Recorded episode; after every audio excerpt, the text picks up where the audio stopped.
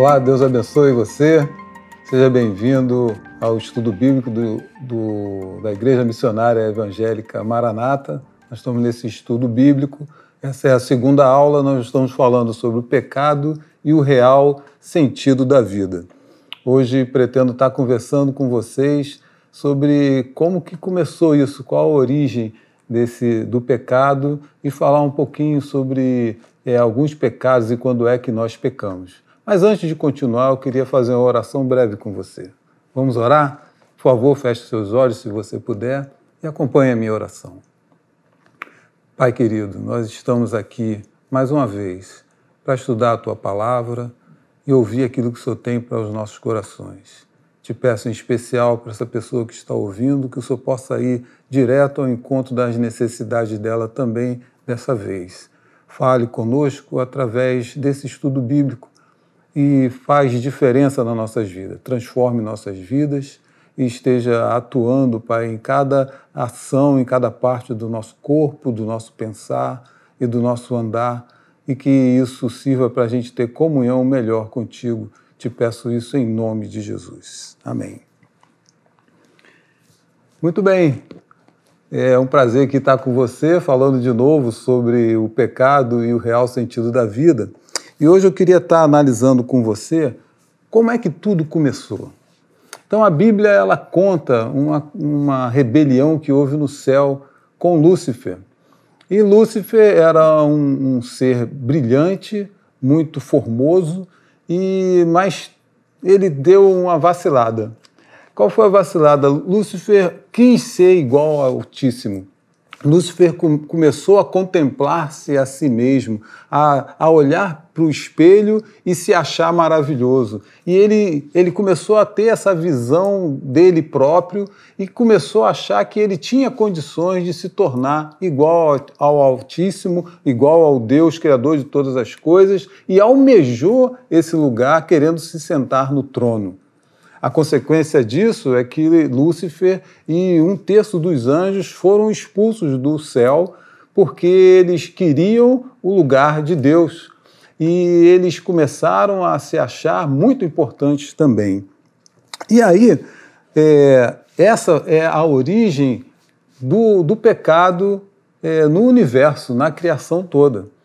O, o, o Satanás depois veio é, tentar o homem com essa mesma artimanha, com esse mesmo artifício de incitar o homem, e no caso foi o que é, Satanás fez com Eva, foi incitar Eva a ser, se tornar igual a Deus. A artimanha que Satanás propôs é, foi lançar um engano e não uma negação. Ele gerou uma dúvida, ele não, ele não provocou a desobediência logo de cara. Ele incitou Eva a se tornar como Deus. Depois que ele gerou aquela dúvida, que colocou a negação, né? ele colocou uma provocação da fidedignidade de Deus, ele aí vai difama o Criador né? e, e coloca lá dizendo, é, bota em xeque a bondade de Deus para com o homem. A, a artimanha que Satanás fez com Eva é, foi usar uma, uma argumentação dizendo assim, poxa, essa restrição que Deus coloca para você, ela não é boa. E se ela não é boa e ele está restringido, provavelmente Deus não é tão bom assim. Vamos dar uma olhada na passagem bíblica para a gente é, dar continuidade ao nosso estudo. Eu queria que você acompanhasse comigo a narrativa bíblica que trata desse momento em que Satanás confronta Eva com com essa artimanha que ele, ele teve, que retrata exatamente aquilo como ele é. Ele é egocêntrico, ele olha para si e estava incitando Eva a fazer o mesmo e se tornar igual a Deus. Abra sua Bíblia, se você tiver, lá em Gênesis capítulo 3, eu vou estar lendo com você de 1 até 8. A narrativa bíblica diz assim: Mas a serpente, mais astuta, astuta que todos os animais selvagens que o Senhor Deus tinha feito, disse à mulher: É verdade que Deus disse: Não comam do fruto de nenhuma árvore do jardim? A mulher respondeu: Do fruto das árvores do jardim podemos comer, mas do fruto da árvore que está no meio do jardim, Deus disse: Vocês não devem comer dele, nem tocar nele, para que não venham a morrer. Então, a serpente disse à mulher: É certo que vocês não morrerão, porque Deus sabe que no dia em que dele comerem, os olhos de vocês se abrirão, e como Deus, vocês serão conhecedores do bem e do mal.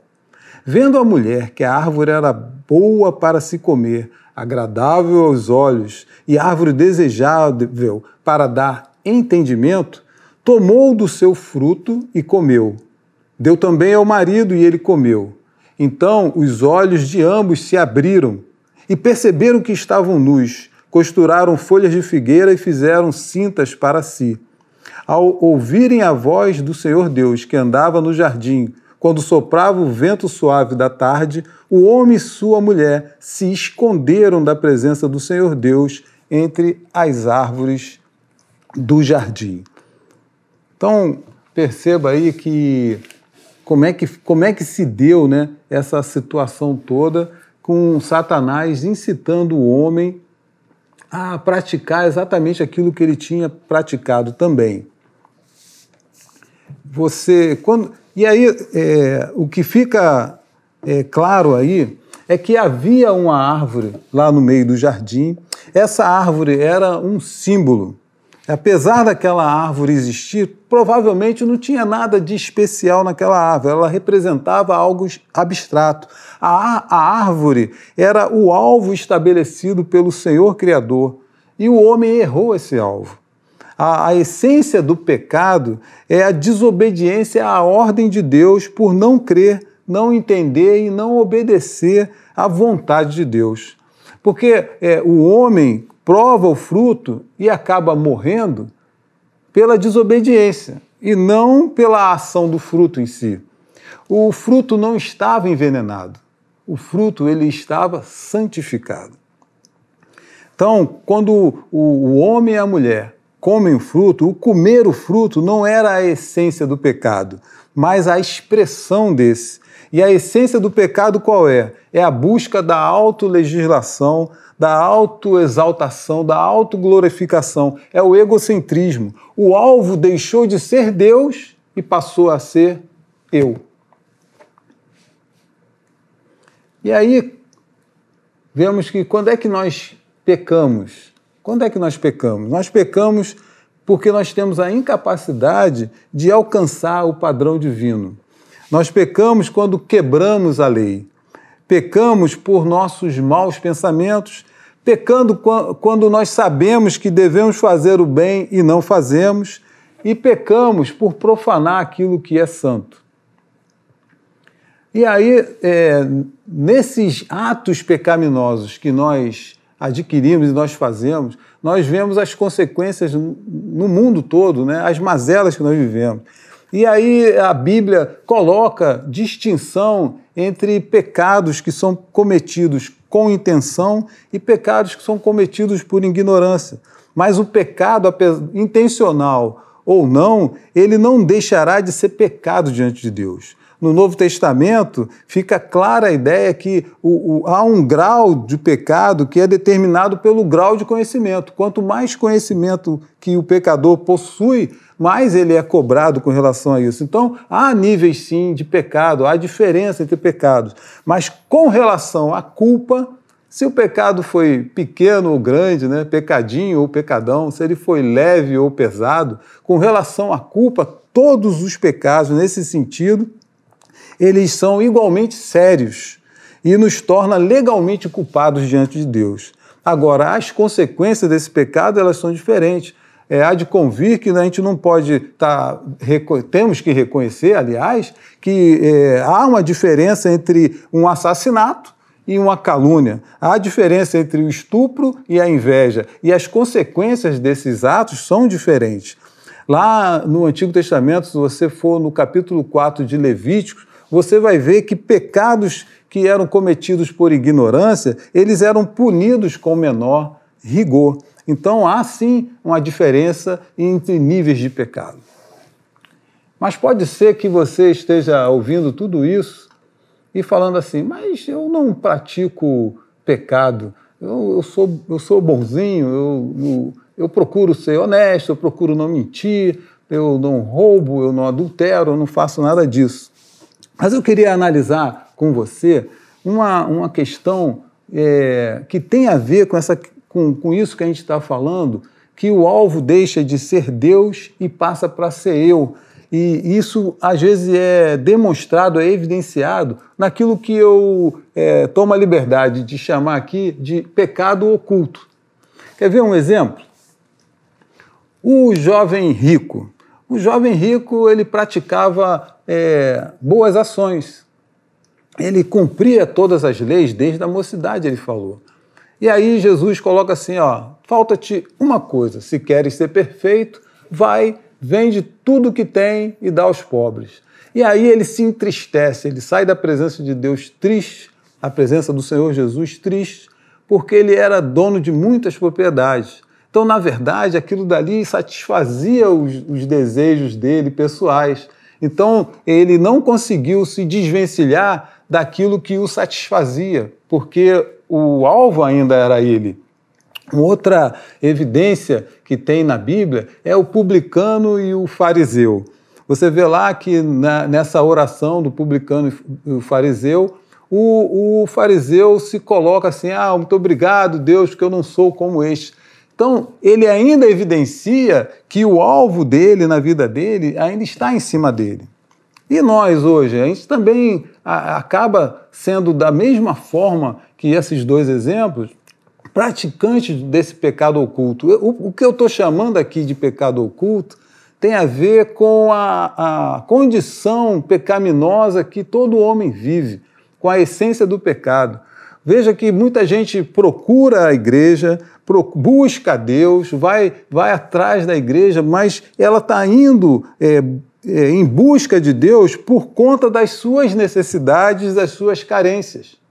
Ela está indo a Deus não por causa de Deus, mas sim por conta das suas necessidades e das suas carências. Isso também evidencia que o alvo ainda está errado, que você ainda não está entendendo bem que houve um desvio é, de, de, de, meta é, através do pecado. Foi o pecado que fez com que o homem tivesse esse erro de, de postura, esse erro de busca, esse alvo que não está sendo alcançado. Então, o homem, quando está com esse afastamento de Deus, com essa mente ainda voltada para si mesmo, ele não consegue cumprir os desígnios de Deus para a sua vida. E aí, a pergunta que talvez fique para nós é: quando é então, Eduardo? Você pode estar me perguntando que tudo isso começou. Veja lá na narrativa que nós lemos que é, o que, que nos faz levar a fazer exatamente o mesmo que Eva fez. O que, que foi que Eva fez? Se você ler atentamente, você vai ver que tem um momento lá em que comer o fruto foi uma consequência de um entendimento errado de Eva daquilo que Deus havia orientado para ela. Deus havia orientado uma coisa que era não comer do fruto, e, e Eva ainda acrescentou palavras naquilo que Deus não falou, que ah, não posso nem tocar, nem mesmo tocar nesse fruto. Esse, esse detalhe dela acrescentar algo que Deus não, não tinha feito fez com que Satanás se aproveitasse disso e incitasse a ela, dizendo assim: ah, não é bem assim. Esse não é bem assim, ele já gerou uma dúvida. E, e esse, essa é o problema. Às vezes nós estamos querendo atribuir coisas é, como se fosse de Deus, criando um peso tão grande, maior do que aquilo que Deus fez. E isso pode nos gerar dúvida, isso pode gerar para nós um laço, uma armadilha. Talvez você esteja é, exagerando na, nos desígnios de Deus para a tua vida. E, e com muito cuidado, temos que ter muito cuidado com isso a desobediência da Eva acaba tendo um início quando ela fala que Deus disse aquilo que ele, na verdade, não disse. Aí nós vemos que a desobediência, o, o fato dela comer o fruto, não é, não é, é a origem do pecado, ela é a consequência. Quando ela come o fruto, o pecado já existia porque ela já tinha deixado de olhar para o alvo que era Deus e ela estava começando a olhar para si mesma, porque ela queria se tornar igual ao Altíssimo. Tudo isso pelo engano que Satanás eh, colocou na mente de Eva, confundindo ela. E o fato também dela não ter compreendido totalmente aquilo que Deus tinha pedido para que eles fizessem. Então, Eva acrescenta palavras de Deus na sentença que Deus tinha dado, da ordem de não comer o fruto, porque no dia que comer, certamente morrerás. E ela acrescenta que havia algo muito maior que ele não podia nem, nem mesmo tocar. E isso tudo foi usado, toda essa artimanha maligna, para que incitasse ela a entender: ah, não é bem assim. Veja que é, Eva, quando toca para comer o fruto, a Eva teve que tocar no fruto e nada aconteceu. Na verdade, Eva mordeu o fruto e a morte não veio mas ela não estava entendendo que o que estava em jogo ali não era isso, mas era a fidelidade que eles deveriam ter ao desígnio de Deus. E aí ela, ele, ela come do fruto, desobedece a Deus, ela erra o alvo, perde o sentido da sua vida, porque ela começa a descobrir que há consequências sobre isso. As consequências do pecado foram muitas o homem passou a, a ficar corrompido, corrompido é, moral, espiritual, psicológica e fisicamente. O pecado também passa a ser um estado do homem, porque o homem, por própria escolha, ele escolheu desobedecer à lei de Deus, e aí se implica num estado pecaminoso. O que, que, que é isso? Ele quebrou a comunhão e a relação com o seu Criador e aí fica separado dele. Esse, o estado pecaminoso faz com que você fique afastado, separado de Deus. E isso é consequência do pecado. Né? O homem tem esse. O, o pecado acaba desfigurando a imagem divina do homem. É, o, o, homem não perdeu totalmente a, a, imagem divina, porque ele ainda é um ser racional, ele tem sentimento, tem vontade, mas os sofrimentos da vida humana tornaram-se realidade na vida dele. É, as consequências para o homem, que é com o suor do teu rosto, vai ter que trabalhar. Uma consequência para o planeta, maldita é a terra por causa de ti.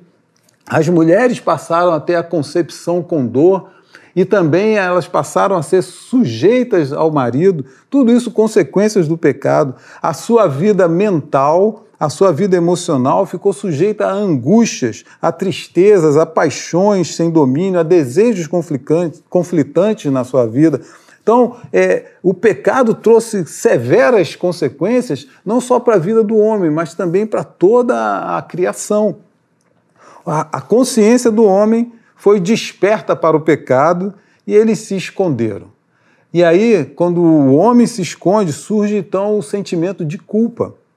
Adão e Eva passaram a ter o conhecimento do bem, mas eles não tinham poder para praticar o bem. Eles passaram a ter o conhecimento do mal, mas não tinham poder de resistir ao mal. E aí veio a condenação. Veio a condenação. E antes de, do castigo ser dado, Deus é, precisava mostrar né, é, o que, que eles fizeram e Deus confrontou cada um deles é, na, ordem de, de, na ordem de autoridade. Né? Condenou o homem por ser responsável e, apesar dele ter tentado transferir a culpa para a mulher, ele é condenado nas suas atividades mais essenciais, a, a sofrer para conquistar isso.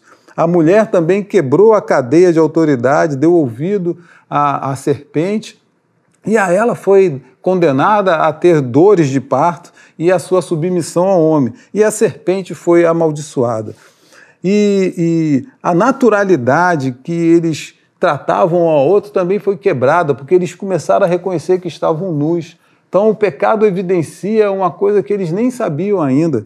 O, o, eles perdem a comunhão com Deus, que, que toda a viração da tarde vinha falar com eles, isso também ficou perdido. Ficam afastados do lugar que foi criado especialmente para eles, que era o Éden.